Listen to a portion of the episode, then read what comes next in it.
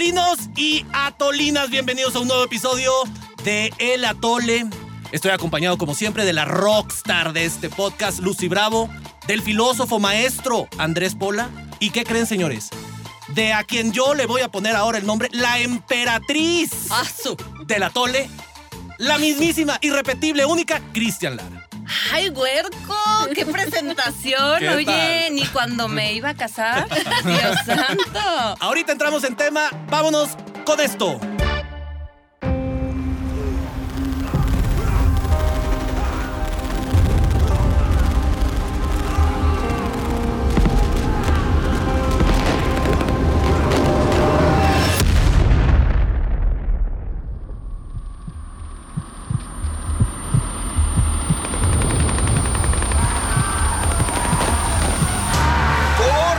Atolinos! O mejor, mm, pónganse pecho tierra. Porque hoy el atole agarra su metralleta, se pone su pañoleta de Rambo y le entra de lleno a los balazos contra los narcos y mafiosos. Esto es por meterte con mi zona. ¿Qué zona? Mi cabez. Igual y nos han enterado, pero México sigue en una guerra que ya hasta le vamos a hacer pastel y vals porque cumplió sus 15 años. No hay guerra. Oficialmente ya no hay guerra.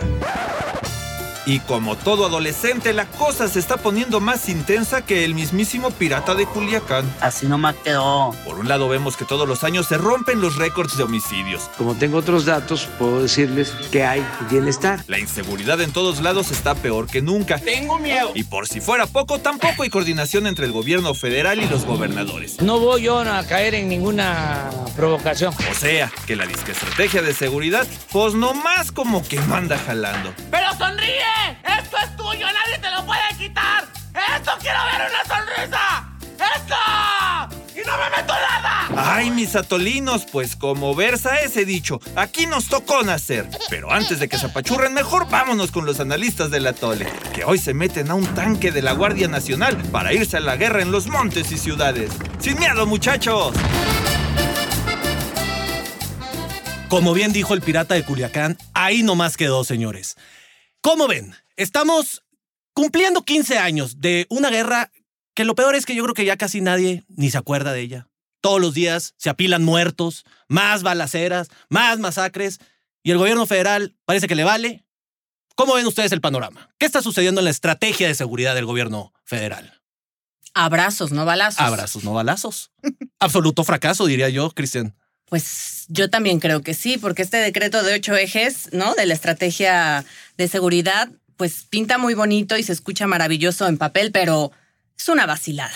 Es una vacilada y creo que de alguna u otra manera también reconocido por el propio presidente cuando encima de todo se le viene la pandemia o se nos viene la pandemia, ¿no? Y de pronto dice, a ver, espérense, es que estamos atendiendo el coronavirus y de pronto, pues, esto ya no está funcionando. Es una forma, creo yo, implícita de reconocer pues que su estrategia ha fracasado de una u otra manera, que no hemos avanzado y que estamos muy lejos de hacerlo. Estamos empantanados, igual que en los años anteriores.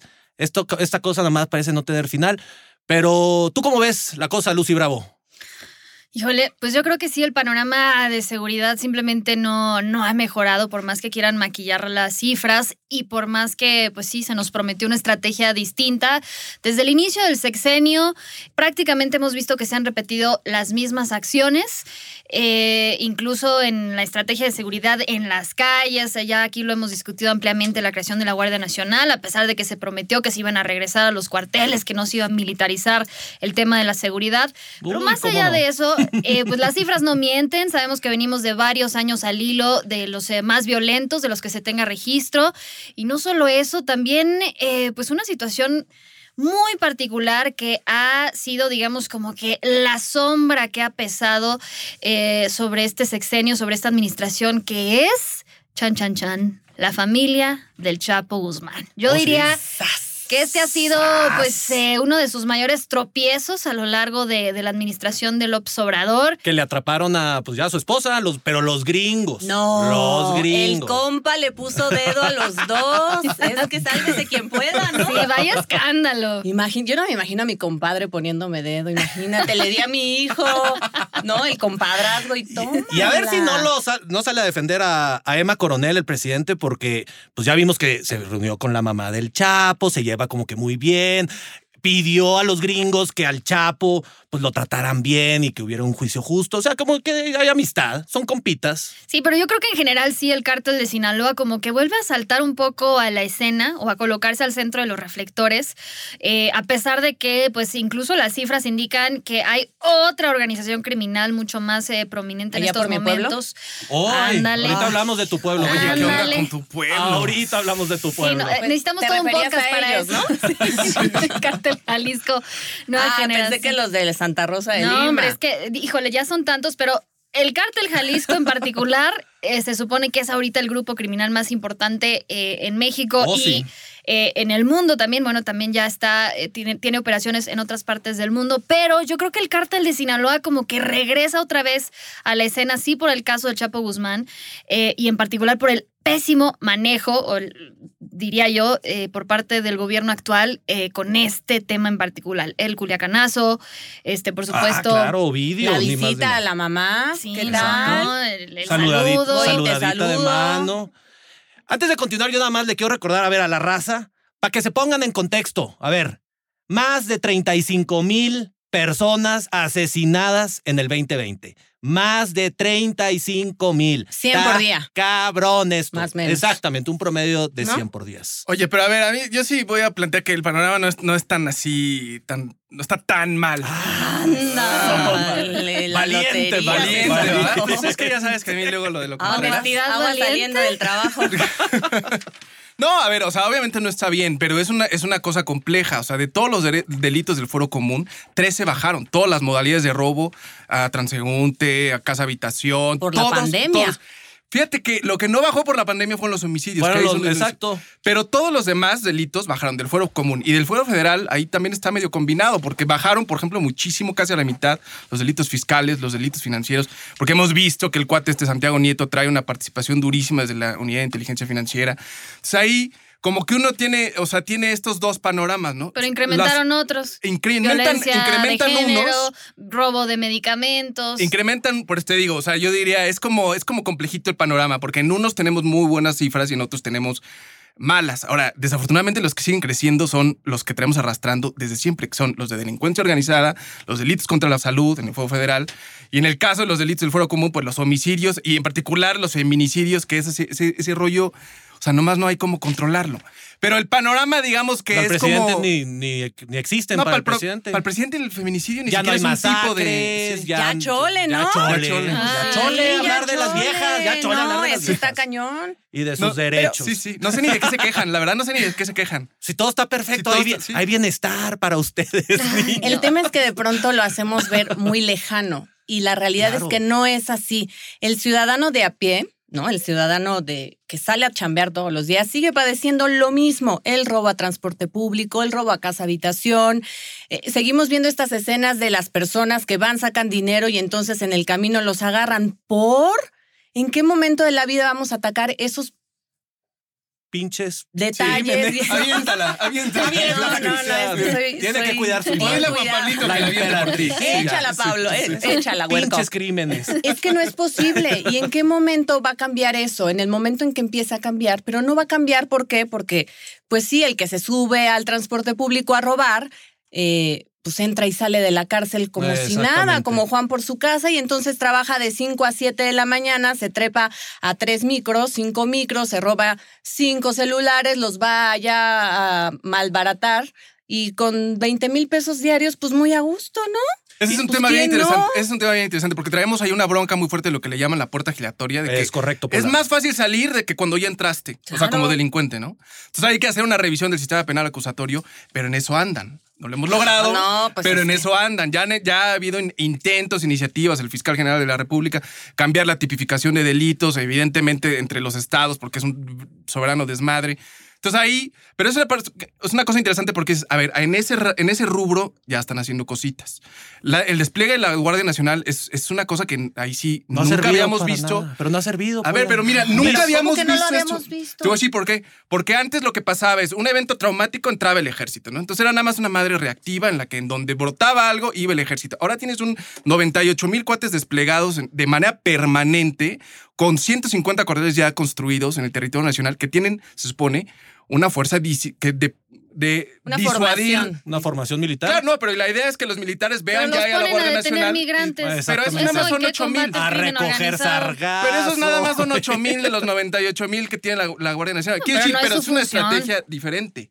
O sea, Pero- sí es un, un despliegue constante, diferente de lo reactivo que traía Peña Nieto Calderón. O sea, ¿Tal Pero, no? pero prometieron que, que no, que no iban a salir de los cuarteles. Pero- pero la cosa es- pero es que es lo opuesto a lo que se prometió. Es lo Sí, opuesto pero yo te a lo- diría- por lo que se votó. Yo te diría, a ver, una Tú cosa que es lo eres que se tanto dice del en mandato campaña. de las urnas, Claro, claro. es completamente lo opuesto a lo que el prometió. mandato que tiene el presidente. Punto. No, pero yo te diría, es que una cosa es lo que dices en campaña, cuando no tienes No, información no, no, perdóname, y no, puedes no, tenerla, y otra cuando te topas con la realidad. Es que el PRI robó más. Eso es muy El PRI delicado. robó más, además. No, No, no, a ver. no. Y la culpa es de los anteriores, tampoco se vale. A ver, No, Andrés. Pola. Del nivel- neoliberalismo. Yo sí creo que la Guardia Nacional no ha cumplido su objetivo porque tuvimos prácticamente, prácticamente el mismo número en el 2019 de homicidios. Homicidios. En el 2019 sin Guardia Nacional que en el 2020 con Guardia Nacional. Entonces, pues no ha funcionado. A ver. yo, argumentaría yo. Sí, pero la- los homicidios son del fuero común, son responsabilidad de las autoridades estatales, no del gobierno federal. A menos que lo atraiga el caso cuando son casos muy escandalosos. No, pero yo digo que Entonces, la presencia no ha disuadido a los maleantes a que ya. le Bueno, paren, pero te acabo de decir que bajen. 13 delitos de fuego común bajaron. Pero te voy a decir otra cosa, no ha bajado, no, no, no ha ayudado a, disuadir, pero tampoco ha ayudado a esta percepción de la inseguridad. Es correcto. Eso que sí. también las cifras del INEGI están Sí, tremendas. sí. A ver, siete, casi siete de cada diez se siente inseguro, pues los otros tres no salen de su casa, ¿no? Es que el COVID. Es una realidad y aún en pandemia. O sea, las cifras son tremendas, aterradoras, y creo que sí es un momento para la reflexión y para que entonces el gobierno federal reconozca, y si no reconozca, que, que vaya haciendo modificaciones porque esto se le está viniendo encima. Totalmente de acuerdo. Pues, y, de y hecho- nada más para responder, por- sí, Pola, sí han bajado algunas cosas, pero lo- los homicidios es un crimen, pues ya se, se petateó un pelado, No, sí. lo petatearon. No, y pues. mira, lograron estabilizarlo, pero bien arriba, hijo. Sí, O sea, como estamos, el- estamos cerca como la 3,000. curva de Gatel que está. Que-. Exacto, la aplanaron hasta allá, mira. Entonces, evidentemente, o sea, digo, no es un dato bonito, pero quiero decir, vamos, es, es el vaso medio Pues lleno, es medio como vacío. conformarse con resultados mediocres, pero bueno. Pregúntale a los guanajuatenses, ¿no? Justo el día que AMLO se eh, paseaba y decía, wow, maravilloso mi informe en Irapuato, ¿no? Sí. Se echaban a 24 en un centro de rehabilitación. Oh, claro. ¿En qué momento? Eso el año ah, pasado. pero ¿qué tal? ¿Qué tal si ya eres uno de los candidatos que está contendiendo por alguno de los puestos? El viernes pasado salió el presidente López Obrador a decir que ya la Guardia Nacional los va a proteger. Y no es para menos. Eh, desafortunadamente, este, pues. Híjole, pues no todos los ciudadanos podemos tener la protección de la Guardia Nacional, pero en el caso particular de la violencia que se vive en el ámbito político, también está gravísima la cosa. En lo que va del actual proceso electoral, 64 actores políticos han sido asesinados. Cataplum. Cataplum. ¿Y qué onda con el de Sandoval? Son cifras que simplemente no, no tienen lugar en una democracia, se supone, este, pues madura, como la nuestra, donde estamos. Este, ¿Te pues, podrías imaginar el escandalazo si pasara en otro país? Por supuesto. que algo- matando demócratas o republicanos allá. Imagínate. No, bueno. Imagínate que mataran al presidente de Estados No, Unidos. No, no. Como en los 60. Uy, un caso de ficción. No, pero a ver, lo que dicen. Pola, ya, nada más estoy no seas fregando. cínico. No, pero a ver, me interesa mucho lo que dicen ellas, porque fíjate, donde están más concentrados los homicidios, bueno, Guanajuato. Pan. No, el, problema, ¿No? no, es que ese es el Cristian problema, Exacto, ¿no? sí. Ay, bueno, ya, Guanajuato, pero pues como es del PAN, entonces el problema es del No, no, gobernador, no, porque el al gobernador contrario. no quiere tener y doblar las manos con el gobierno federal. ¿Por qué? No, no, al contrario. O sea, quiero decir, Guanajuato, PAN. Luego tienes Michoacán, PRD. Luego tienes Jalisco, Jalisco. Movimiento Ciudadano. Estado de México, PRI. O sea, los estados que concentran la mayor cantidad de homicidios son los que no son del partido del presidente. De ¿Y acuerdo. Sea, ahí claramente hay un pedo político de coordinación. Sí, sin porque duda. son de partidos diferentes. ¿Qué es lo que acaba de pasar? Justo hace un par de días que la Suprema Corte ya le dijo al gobierno federal, oye, tienes que regresar a la Guardia Nacional a Chihuahua. A Chihuahua, exacto. Porque lo sacaron, porque hubo pleito Porque con el panista. gobernador, exacto, con Corral. Y entonces el presidente hizo un berrinche y le saca a la Guardia Nacional. sí. O sea, de primaria. Sí, sí, está a ver, cruzado a ver. por un rollo político, sí. Para vamos, vamos a darnos una idea de cómo está, digamos, el, el mapa de, pues, precisamente de los grupos criminales en el país que dio a conocer la Unidad de Inteligencia Financiera, eh, para precisamente ver a qué es lo que nos estamos enfrentando. Ya hablábamos del cártel Jalisco Nueva Generación y es la organización criminal, pues, más importante en el país hasta el momento. Pasó de tener presencia en cuatro entidades a 24 estados y también en territorio extranjero. Los reyes de México, señores. Sin Qué duda bruto. alguna. Y si bien el Jalisco Nueva Generación y el de Sinaloa son, digamos, los más prominentes, eh, pues de acuerdo con el mismo informe, el cártel del Golfo está en 14 estados, los Zetas en 13, el cártel noreste en 5, Guerreros Unidos en 4, la familia en 3, los Beltrán Leiva en 3, Santa Rosa de Lima en. 2, Unión, Tepito en 2 y Fuerzas Antiunión también en 2. Hay nada más para que vean Pero aquí en la, el ciudad, abanico. en la Ciudad de México no existían. Aquí No hay crimen organizado, nos No, dijo Claudia Sheinbaum. no. No, el baboso de Mancera. Ah, fue exactamente. Sí, bueno, la perdón, el, el señor. El señor aquel. Sí. Pues no, no, pero preocupante no sé. lo de tu pueblo, ¿eh? Preocupante. Lo de Guanajuato está tremendo. El año pasado, en el 2019, más casi 4.500 homicidios, que son, calcúlale, como 12 al día. A ver, Ya. lo que les comentaba de Irapuato, 24 en un día. Es que está cañón. Ha sido una cifra récord, las masa o sea, una de las masacres más tremendas que ha habido en nuestro país. Pero si eso lo llevas al territorio nacional y a todos los ámbitos, 31 millones de delitos en México cada año. Y la cifra que a mí me duele y que creo que también tendría que llevarnos a la reflexión, 99% de estos delitos impunes. Impunes. Sí, caray. Qué bruto. A mí lo que me preocupa es, lo, lo decíamos al principio, el gobierno parece que el tema de la violencia le vale madre, no está en su agenda. El presidente no habla de este problema No cuando el problema es igual de prominente y de importante que con Peña Nieto y que con Calderón. Incluso se podría decir que hasta peor, porque los últimos años han sido los de récords, de homicidios y demás. Y en medio de todo esto, perdón, te Sí, interrumpo no, date, para date. abonar, el secretario de Seguridad se va a hacer candidato para gobernador. Claro, se y va abandona a la chamba, ¿no? Sonora. Gracias. Prioridades, Sí, claro. El hueso es el hueso. Entonces, yo no sé cómo lo vean ustedes, pero a mí me parece que este gobierno va a terminar con el mismo o más número de muertos que los gobiernos anteriores, pero ¿por qué Andrés Manuel no se le enjareta eso? O sea, ¿por qué eh, ya ni siquiera los medios hablan del tema? Nadie está hablando del tema, nadie habla del tema. No sé qué, si lo vean así ustedes. Al menos Sí, esa es mi claro, percepción. Y, y es un punto importante porque a diferencia de los gobiernos anteriores, eh, simplemente pues no le cuelgan, digamos, estos muertos a Andrés Manuel. Y creo que eh, hasta cierto punto sí es eh, pues algo que tendría que ser así, digamos, en la realidad, porque aquí también lo hemos discutido ampliamente. No es que sean los muertos de Peña, No, claro. los muertos de Calderón o los muertos de, de López Obrador, pero es que aquí sí entran, digamos, dos aspectos fundamentales que han caracterizado el gobierno de López Obrador. Uno, el, eh, pues esta falta, digamos, de empatía hacia las víctimas, incluso de muchos delitos, de muchas situaciones delicadas. Ya hace un momento mencionabas el caso de Félix Salgado, por ejemplo, por En nombrar particular. solo uno, ¿no? El tema de los feminicidios y la violencia de género, que ha Exacto. sido, En particular digamos, mujeres. pues la piedrita en el zapato y no sé quién, no sé quién está asesorando al mandatario, este, de qué siglo salió este asesor o, quien sea, pero es que en verdad es impactante que, que siga con este discurso eh, nega- de, pues, de negación de, la realidad.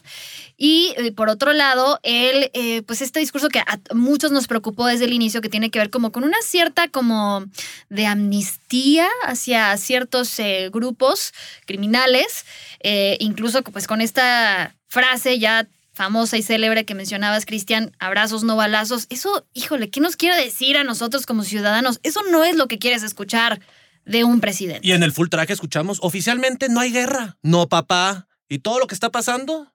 No. Falta empatía, falta muchísima empatía desde mi punto de vista. eh, y, y voltear a ver a esos ciudadanos de a pie, los que lo viven todos los días, estos Sí.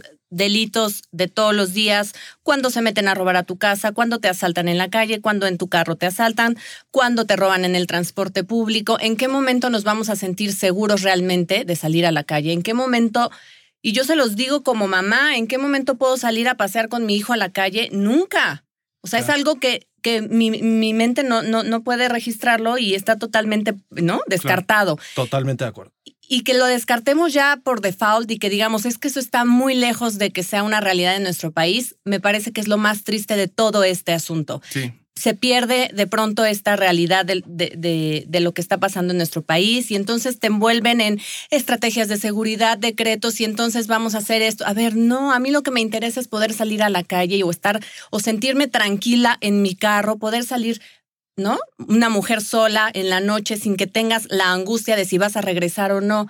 Y la respuesta es, ¿qué le vas a decir a las mamás o a los papás de todas estas mujeres y de todos estos hombres que ya no regresan a su casa, de los hijos que no regresaron, de los nietos que no regresaron? Esa es la verdadera herida que está dejando en nuestro país, creo, toda esta falta de asesoría, de organización, de una planificación o una estrategia real porque al final pues pasan y vienen y, llegan nuevos presidentes y esto no cambia. Sí, la cuestión es que aparte lo normalizamos ya. Sí. Se nos hace ya normal vivir en un país que está ardiendo en llamas. Pero esa parte es, mi- mira, todo lo que dijiste. eh, sí, claro. Es la, es la emperatriz, Ahora, papá. sí, es la emperatriz. Sí. Ahora, sí me gustaría también plantear, porque, por ejemplo, los delitos de mercado, como el narcotráfico, a diferencia de los delitos predatorios, como cuando te van y te asaltan, suponen complicidad social y esa es la parte que también creo que tenemos que no hacernos de la vista gorda. O sea, para que alguien venda droga tiene que venderla regularmente en el mismo lugar y para que venda en el mismo lugar la gente que vive alrededor tiene que hacerse la vista gorda para que entonces pueda la gente ir a comprar droga cuando quiera, lugar donde se ven, etcétera. Entonces, hay todo un sistema de complicidades sociales para que el narcotráfico funcione un poco sucede lo mismo con el huachicol. Entonces ahí en la parte donde uno también dice, sí, el gobierno no manchen, pero, Pero nosotros, también nosotros, sociedad. o sea... Sí, pero ¿qué le estás sí. ofreciendo a esta gente? ¿Dónde está entonces eh, estas cifras que prometías de vamos a incrementar los números de, eh, de empleo y entonces correcto, los números de desempleo van a disminuir y entonces la calidad en la educación? A ver, es que sí, es todo un rollo que... Que, que se va haciendo grande y entonces, pues cuando la inversión en cultura y en educación sigue siendo la misma y en ciencia sigue siendo la misma y entonces no hay incremento en creación de empleos, pues sí, entonces, ¿qué otra eh, alternativa me das? Ojo, no los estoy justificando No, porque lo que, dices, sonaba lo que dices es totalmente cierto, pero entonces no vengas y dices, se va a acabar el huachicol porque los de Tlahuelilpan siguen teniendo ahí sus ductos, ¿no? Abiertos como si Bueno, nada. Guanajuato está en llamas por el tema del huachicol. O sea, hay un hay una pugna ahí por, por el control, por supuesto, de los ductos a raíz precisamente de toda esta reconfiguración de las cabezas del cártel de Santa Rosa de Lima. Bueno, a ver, en la capital, recordemos el atentado contra Omar García Harfush, secretario de Seguridad Capitalina. ¿Cuándo habíamos visto eso? Esto pasó, pasó a menos de fregada. 10 kilómetros de Palacio Nacional. Las lomas. A ese nivel.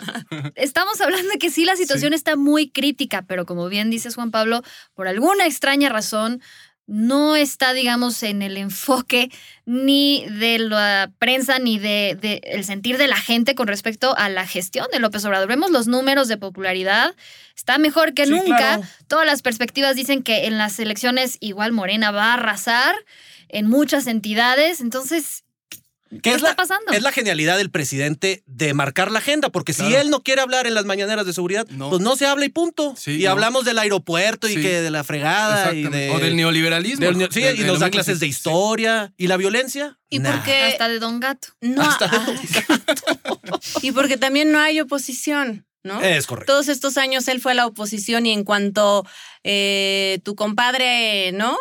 Peña hacía algo no tan bueno o muy malo, era pum, salía y pum, pum, pum, pum, ataque directo, directo, directo, una semana, dos semanas, tres semanas. Ahora han pasado mil cosas que yo digo, ¿en qué momento dejamos de sorprendernos o en qué momento la oposición se durmió y dijo, bueno, no pasa nada? Y, Y es que imagínate no a Calderón critico? que salga a decir, hay muchos muertos. Es como, maestro. Es bueno. O sea, pero. No, pero no necesitamos a Calderón. No, pero quiero decir, o sea, de alguna manera los que están en la oposición son los que han estado gobernando varios años y pues no tienen mucha cara para tampoco quejarse. Pero ¿No? Bueno, O sea, sí, sí, no. sí, sí. Vámonos mejor, señores, Sí. porque este tema ya no, no Ya nos dejó no- todos no hay- deprimidos. No hay remedio. Sí, no hay ¿Quién, remedio. quién fuera alguien y viviera en San Pedro, en San Nicolás, donde ahí sí está buena onda las El cosas, Principado ¿no? de San Pedro. Allá sí está bien, ¿no? Tranquilo. Ya estaba mucho más tranquilo. Es que nos tocaron los Zetas hace como 10 años No. y dejaron un desmadre, pero ya la seguridad está regresando a, y la a mi percepción pueblo. está buena, ¿no? Sí, allá- Vámonos a, a Los Cabos, a La Paz, a Mérida, a San Pedro. ¿Nos aceptas allá En? Monterrey son bienvenidos cuando quieran. Ahí tienen su casa. Ustedes también, atolinos. Pero mejor vámonos con la dosis de atole. Optimistas, pesimistas, ¿cómo ven ustedes si esto va a mejorar pronto? Maestro Pola, Ah, usted ¿yo? empieza. Yo pensé que acá la emperatriz. No, vamos a dejar que la emperatriz Ay. termine para quedarnos con sus Con palabras. el- antes. sí, va. A ver, a mí sí me gustaría decir, yo creo que es una cosa diferente eh, es analizar el discurso político y analizar el, eh, los hechos del gobierno federal. Sin discurso puede ser que diga muchas estupideces, bueno, puede ser, dice muchas cosas que es, es difícil tomarlas en serio el presidente.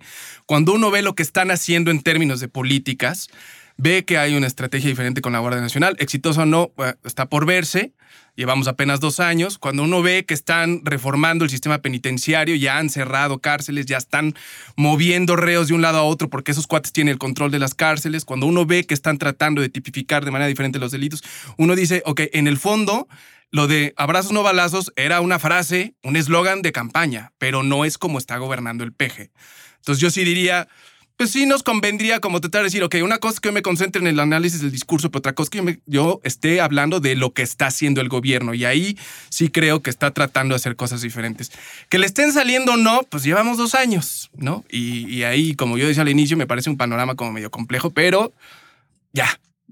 Ahí, ahí la dejo, mi desde. Sí. Rockstar, Lucy Bravo, ¿cómo la ves tú? Pues yo creo que en, en- la realidad, eh, pues todo importa y sí pueden haber discursos que matan, en el sentido que disminuyen o minimizan la realidad que estamos viviendo los mexicanos todos los días y sí me quedaría también con esta sensación de que estamos ante una encrucijada, estamos ante una oportunidad única incluso eh, con el tema de las elecciones intermedias y esperaría que las autoridades federales a través de todos estos mecanismos de inteligencia financiera pues también revisaran los perfiles de los candidatos y se aseguraran que no estuvieran relacionados con actividades delictivas para que después no nos salgan con que, ah, ya cayó tal gobernador, ya se investiga a tal funcionario, ya vamos a de- solicitar el desafuero de fulanito de tal.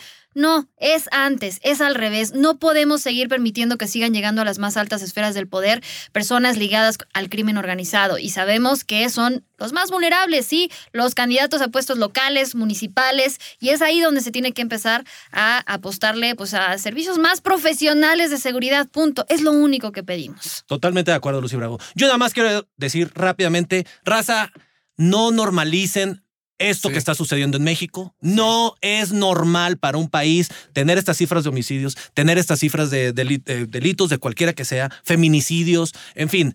Raza, tienen que estar atentos y aunque el presidente no le guste hablar de esto, ustedes, nosotros como sociedad y aquí en el atole, se lo exigimos. Tenemos que solucionar este problema. Nos quedamos con las palabras de nuestra emperatriz Cristian Lara. ¿Tú qué opinas, compañera? Y yo creo que tendríamos que castigar entonces a los que no han dado resultados ahora Eso. en junio y decir, estos no han funcionado, eh, pues los que siguen. ¿No?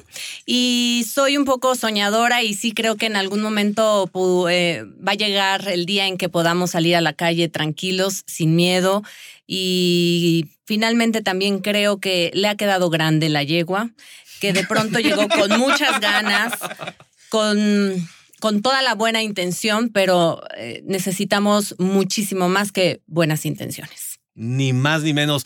Compañera Cristian, muchas gracias por acompañarnos en Gracias, esta gracias a Qué placer. ustedes, qué gusto, no emisión saben qué la bien la Tole. pasé. Muchas gracias. bienvenida hoy y siempre, emperatriz. Exacto. Venga. Raza, ya nos vamos. Les recuerdo que en redes sociales estamos en todas las redes como el Atole Podcast. Denos like, coméntenos qué les parece. En fin, dense, dense cuerda.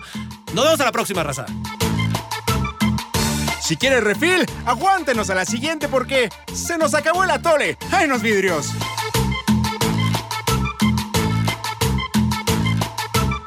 Esto fue una producción de Azteca Noticias. Somos líderes en información digital. Somos multiplataforma. Somos Azteca Noticias.